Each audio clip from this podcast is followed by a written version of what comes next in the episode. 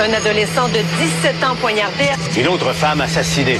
Il est visé par des allégations d'inconduite sexuelle. Les formations politiques s'arrachent le vote des familles. Comment faire fructifier votre argent sans risque? Savoir et comprendre les plus récentes nouvelles qui nous touchent. Tout savoir en 24 minutes. Avec Alexandre Morin-Villouellette et Mario Dumont. En manchette dans cet épisode, le Parti québécois est assermenté à moitié. La dégringolade des commanditaires se poursuit à occupation double. Ottawa annonce un gel des armes de poing et c'est confirmé. Trump sera finalement assigné à comparaître dans l'enquête sur l'assaut du Capitole. Tout savoir en 24 minutes. Tout savoir en 24 minutes. Bienvenue à Tout savoir en 24 minutes. Bonjour, Mario.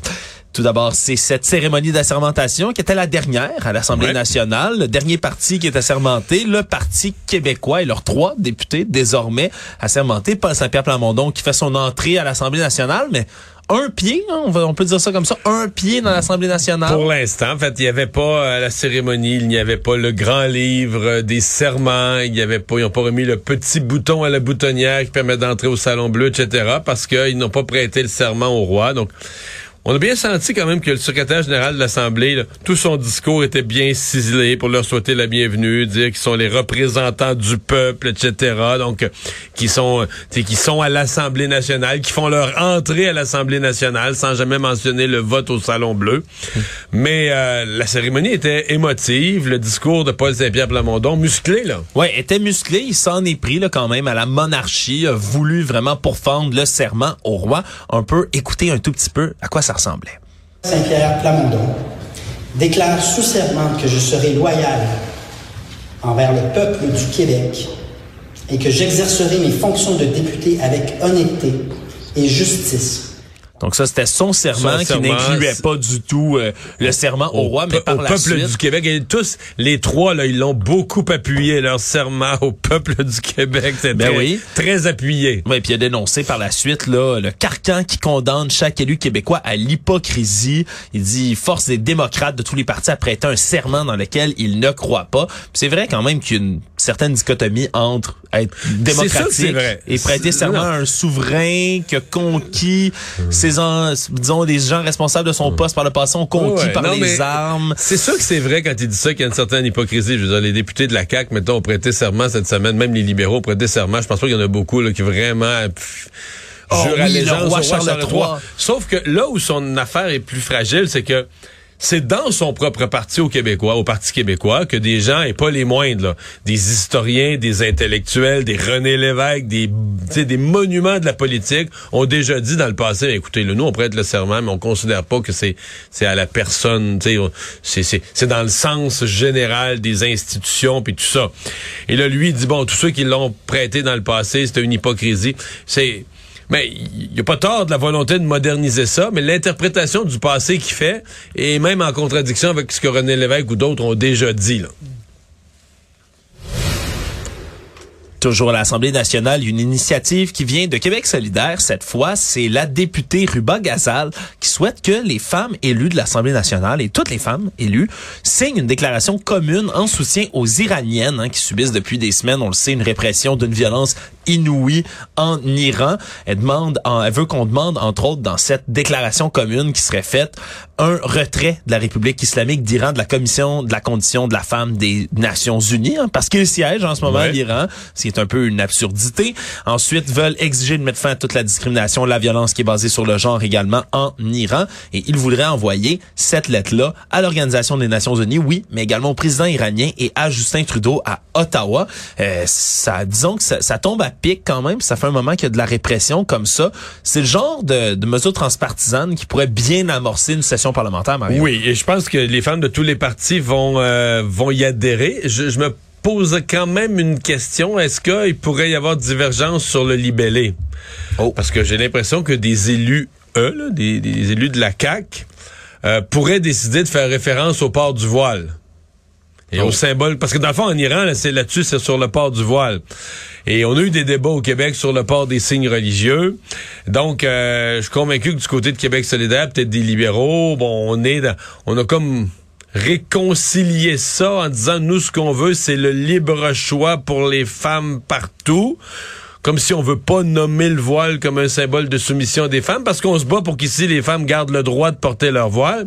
Mais en- tandis qu'en Iran, c'est un signe de C'est un signe de soumission, c'est ce que les femmes combattent, le, le- le port du voile, etc. Et donc, il faudrait juste que la CAQ, dans le, le, rédigé de la motion, dans le texte de la motion, inclut le port du voile comme un enjeu, comme étant l'enjeu là-bas. Tout cas, je- j'espère qu'on s'entendra sur un texte commun, mais il n'y a pas une compréhension. Même au Québec, là, on reproche aux, féministes de de ne pas s'impliquer suffisamment.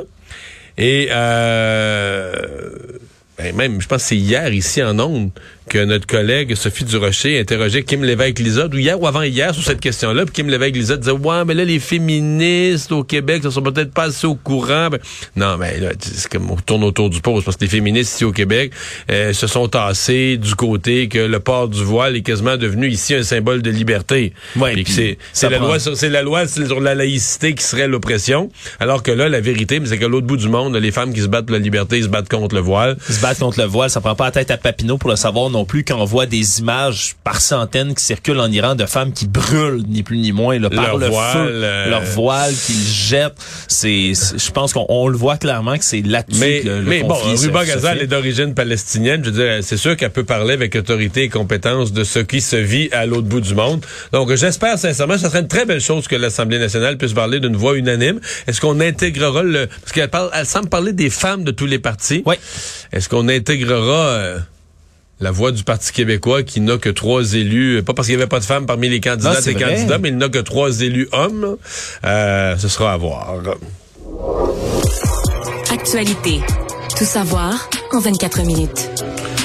Mais tout ce que tu nous as dit à l'Assemblée nationale, là, ça passe deuxième. ça passe deuxième cette semaine, Alexandre. Soyons sérieux un peu. C'est, c'est vrai que ça passe deuxième ou presque parce qu'il y a une saga qui a retenu l'attention là de vraiment tous les Québécois, Québécoises ou presque. Hein, c'est ce qui se passe à Occupation Double, que vous écoutiez la série ou pas. Est-ce qu'on Euh, sait si les participants, avant de rentrer à la maison, prêtent serment au roi Charles III? Ça, c'est vraiment une bonne question, Mario. Faudra vérifier. Faudra vérifier, mais ils sont quand même formés là maintenant pour le- les enjeux de société, les sensibilités de partout. Ça fait partie des mesures qu'on a annoncées pour tenter de sauver les meubles parce que à partir d'aujourd'hui, avec le retrait de Finstar, qui sont les commanditaires du condo que sont censés gagner les ga- euh, remporter les gagnants, qui vont remporter, ça a été officialisé là, par la, la, Mais ça, la je le comprends pas. Donc, le, le commanditaire qui donnait le condo se retire, mais la production dit ils vont quand même avoir un condo. Ils vont quand même avoir le, le condo. condo, le même condo promis? Le condo. On dit le condo. Je, je, faudra voir là, comment ils, ils vont expliquer tout ça parce qu'on est vraiment en mode là euh,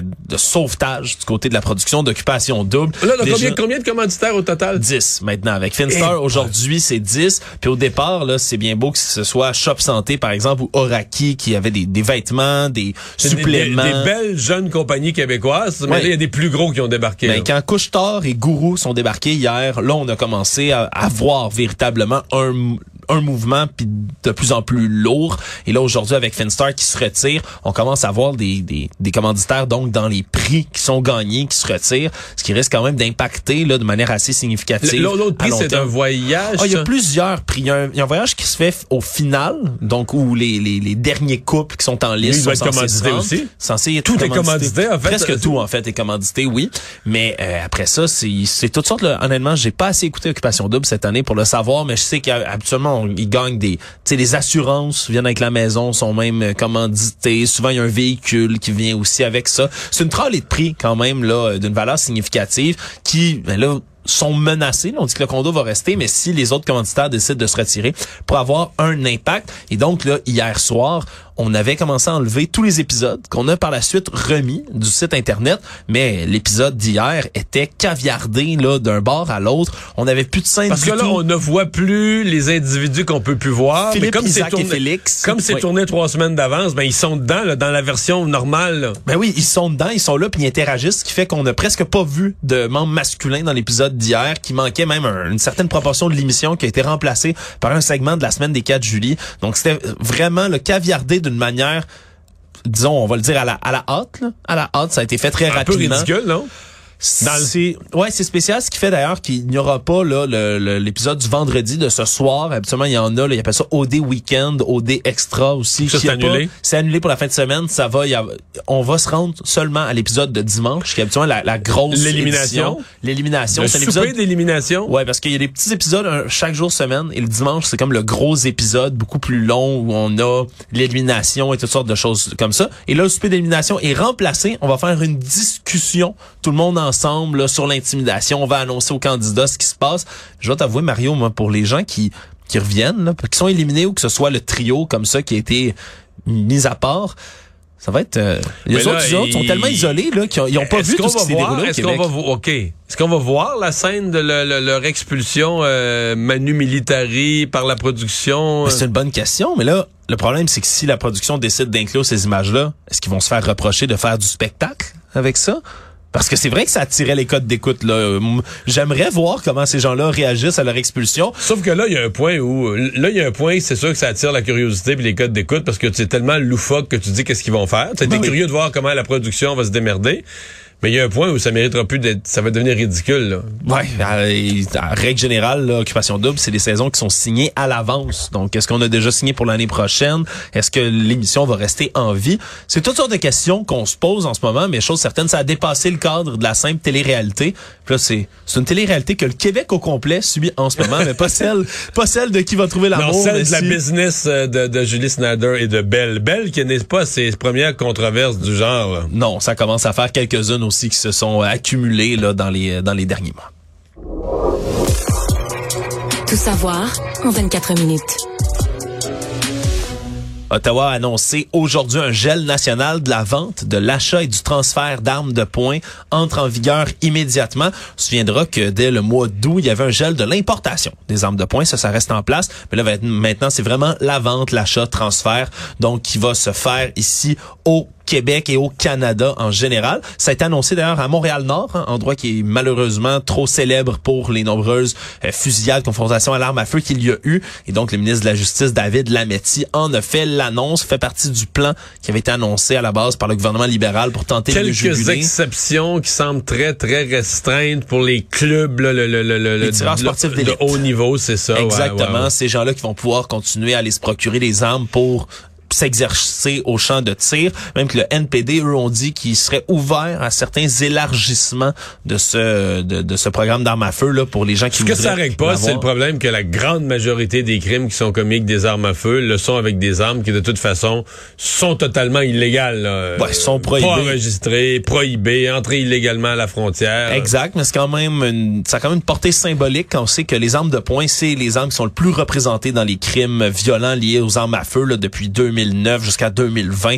Dans les statistiques qu'on a, c'est de manière omniprésente ces armes de poing. Faut dire qu'avec une tirer avec une arme de chasse là, dans un véhicule en mouvement pour abattre quelqu'un d'autre d'un gang, c'est peut-être moins Ouais, moins la bonne ouais, affaire ouais, à avoir, mais donc en espérant que ça ait une Mais dans euh, le monde des gangs, on est, à mon avis, on doit être à 99% dans les armes illégales. là. Ouais. Ouais.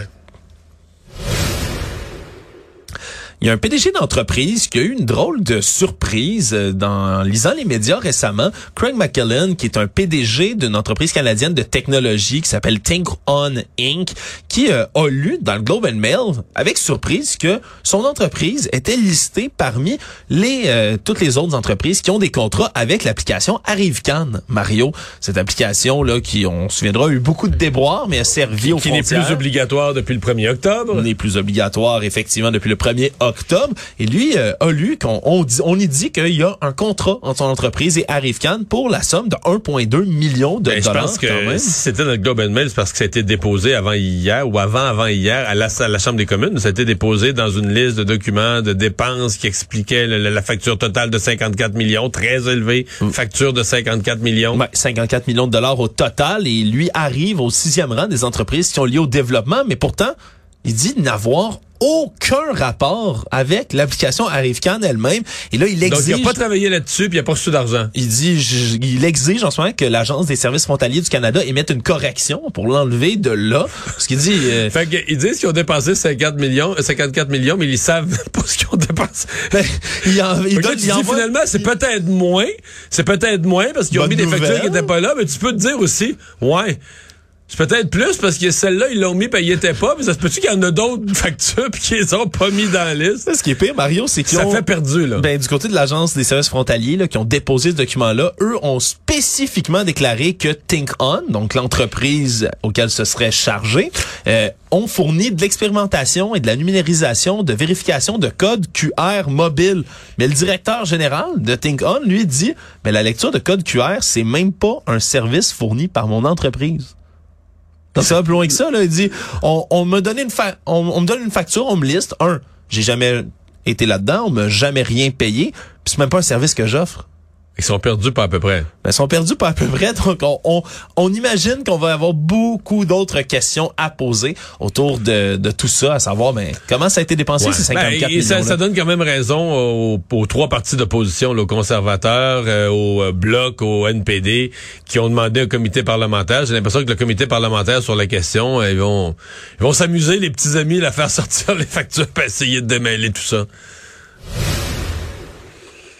Il y a un homme dangereux et armé, selon les dires de la police, qui est activement recherché à Trois-Rivières. Il y a une agression armée qui est survenue hier soir dans le secteur de Cap-la-Madeleine. On dit qu'il y a des coups de feu qui ont été tirés. Il n'y a pas de blessés, heureusement. Mais personne n'a toujours été arrêté. Donc, il y a une chasse à l'homme qui se poursuit dans ce secteur-là. Donc, avec un individu armé et dangereux, évidemment, on demande au public de rester très loin.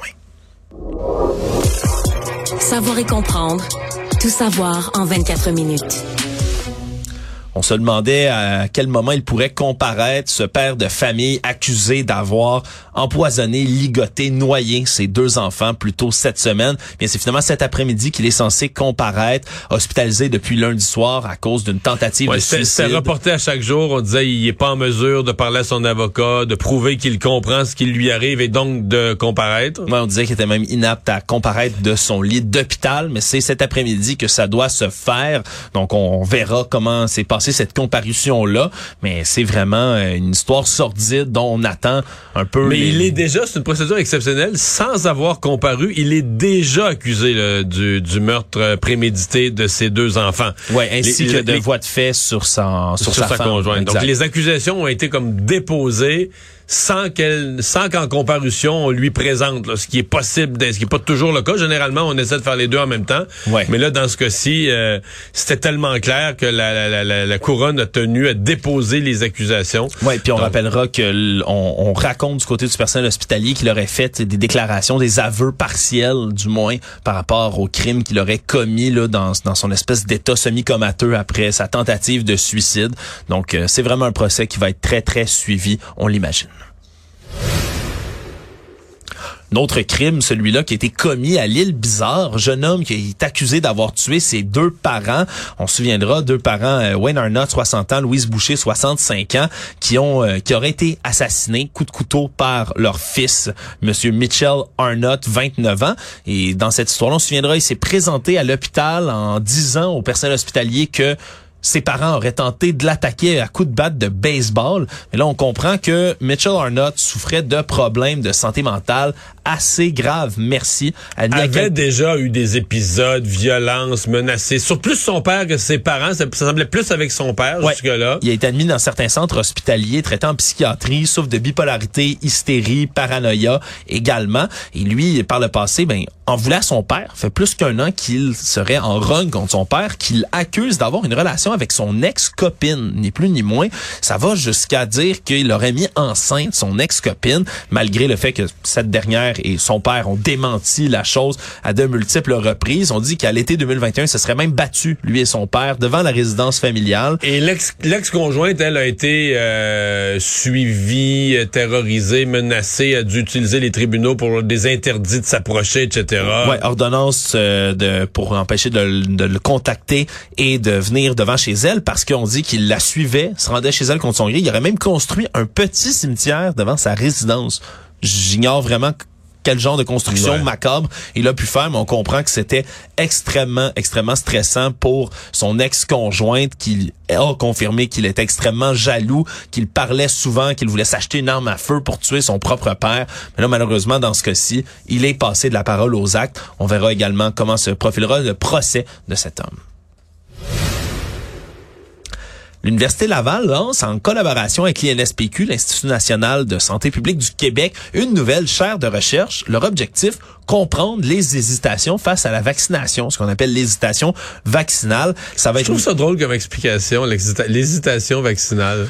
C'est vrai. C'est un, un, drôle de terme, c'est un peu plus, on pourrait dire, sensible, poli, pour parler du mouvement anti-vaccin, mais qui est pas, euh, c'est pas uniquement des anti-vax ou des complotistes, des gens qui se font pas vacciner. il y a des gens qui sont des vrais, des, des hésitants, il y en a là. Il y a des gens inquiets qui se sont jamais fait vacciner, qui, par exemple, leurs parents euh, ne se sont jamais fait vacciner eux-mêmes, ne l'ont jamais vacciné leur enfant depuis l'enfance. C'est, c'est comme ça, ça fait partie de la culture. C'est comme ça qu'on a été élevé des fois dans certains cas. Mais une des éducations qui se fait pas, en tout cas, je, ne fais pas le travail de la chaire, mais une des éducations qui se fait pas, et je l'ai écrit dans le journal, je pense deux fois plutôt qu'une, les vaccins sont victimes, en fait, la vaccination comme acte collectif est victime de son succès. Puis moi, je n'ai pas de meilleur exemple. Bon, la rougeole, mais la, polio, moi, mes grands-parents, grands-parents du monde, je me souviens que pour eux, la polio, c'était important. Ils avaient, il y aurait au-dessus de 100 ans aujourd'hui, c'est encore vivant, là, mais je veux dire, parce que il avait connu, il avait vu du monde à l'école, des jeunes tout croches, des membres, tu sais, tu comprends, des bras, des, membres tout croches, des gens très malins.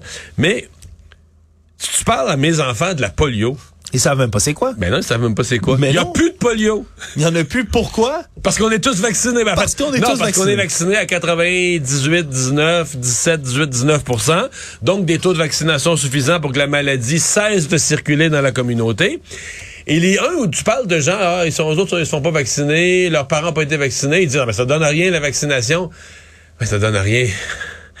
C'est sûr que si t'es le 1% d'une société vaccinée à 99%, ça donne rien d'être vacciné parce que la maladie circule plus. Mais si tout le monde se fait plus vacciner, la maladie va recommencer à circuler. Ce qui fait qu'il y a des recrudescences de rougeole, par exemple, ben ou d'autres maladies infectieuses qui sont normalement éradiquées par les vaccins. Mais on n'enseigne pas ça. Dans le cours de bio là, de secondaire 3, là, on devrait faire pendant une semaine un tour de toutes les maladies avec des photos, puis des taux de mortalité de l'époque, puis expliquer aux gens pourquoi c'est disparu? Parce que Louis Pasteur a développé le vaccin antirabique contre la rage. Puis là, partant de ça, on a compris quelque chose qui était possible, d'une prévention nouvelle qui était possible en médecine. Puis toutes les maladies dégueulasses qui faisaient ci, qui faisaient ça, ont disparu. Mais personne ne sait ça. Personne sait ça. Et on devrait enseigner aussi dans les cours d'histoire, Mario, que lors d'un des tout premiers vaccins, celui contre la variole, quand il y a eu des campagnes de vaccination, puis il y a eu des soulèvements un peu partout dans le monde, et même à Montréal. Dans les années 1800, il y a eu une émeute à Montréal. Il y a eu des bâtiments brûlés par une manifestation anti-vaccin qui refusait de se faire vacciner parce qu'ils pensaient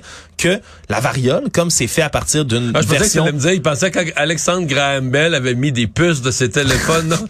non, à cette époque-là, mais ça vaut la peine de parler de la théorie du complot de l'époque. comme on prenait une version de la variole qui venait de celle des vaches, la variole des vaches, pour créer, développer le vaccin, parce qu'elle est moins virulente, mais ça reste la même souche, eh bien, on pensait qu'en injectant ça aux gens, on disait qu'il allait développer une bestialité. N'est plus ni moins que de se transformer en, en homme bête et avoir des comportements de péché. Vraiment, c'est ce qu'on disait à l'époque. Des plaques noires et blanches sur le dos. Voilà. donc, euh, exact. donc, c'est cyclique, ça revient. Et là, on veut vraiment mieux comprendre ce phénomène-là. C'est la professeure d'anthropologie à l'Université Laval, conseillère scientifique, là, Eve Dubé, qui va se pencher là-dessus, elle qui était déjà une sommité en la matière.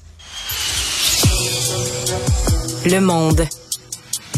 On se demandait si la commission d'enquête parlementaire sur l'assaut du Capitole est-ce allait... Qu'on sait, excuse-moi, euh, sur la nouvelle, est-ce qu'on sait si Eve Dubé pourrait, la, chercheuse sur... Euh, est-ce qu'elle pourrait être un des personnages au chanteur masqué? Je sais pas, hein? Est-ce qu'elle pourrait? Je sais pas. C'est une bonne question. Tu sais, on enlève le masque, hop, c'est F Dubé, chercheuse. Bon, je dis ça de même. Elle est en vaccin. Continue. Une seringue, OK. Revenons, Donald Trump euh, va être cité à comparaître bel et bien par la commission d'enquête parlementaire sur l'assaut du Capitole. On dit le 14 novembre ou autour de cette date-là, donc juste après les élections de mi-mandat, et il est assigné à produire avant le 4 novembre, soit quatre jours avant le scrutin de mi-mandat quand même, toute une série de documents par le compte-rendu de toutes ces communications du 6 janvier 2021, entre autres. Donc, on avait voté le 13 octobre dernier à l'unanimité pour demander à Donald Trump de Mais tu penses qu'il va faire quoi? Il va obtempérer ou il va les envoyer promener puis va retarder ça avec des avocats? Ah, je pense qu'il va retarder ça à l'infini, le plus qu'il va pouvoir mettre le plus d'argent d'avocats. C'est déjà une stratégie qu'il a utilisée pour tenter de renverser le résultat des élections, empêcher leur certification le plus rapidement possible. Et un de ses alliés aussi, un influent conseiller de Donald Trump, Steve Bannon, lui, a été condamné à quatre mois de prison pour son refus de, co- de coopérer à la même enquête parlementaire sur l'assaut du Capitole. Est-ce que M. Trump pourrait refuser de coopérer puis avoir une peine lui aussi? Oh! Ça pourrait être sur la table. C'est intéressant. Résumer l'actualité en 24 minutes, c'est mission accomplie.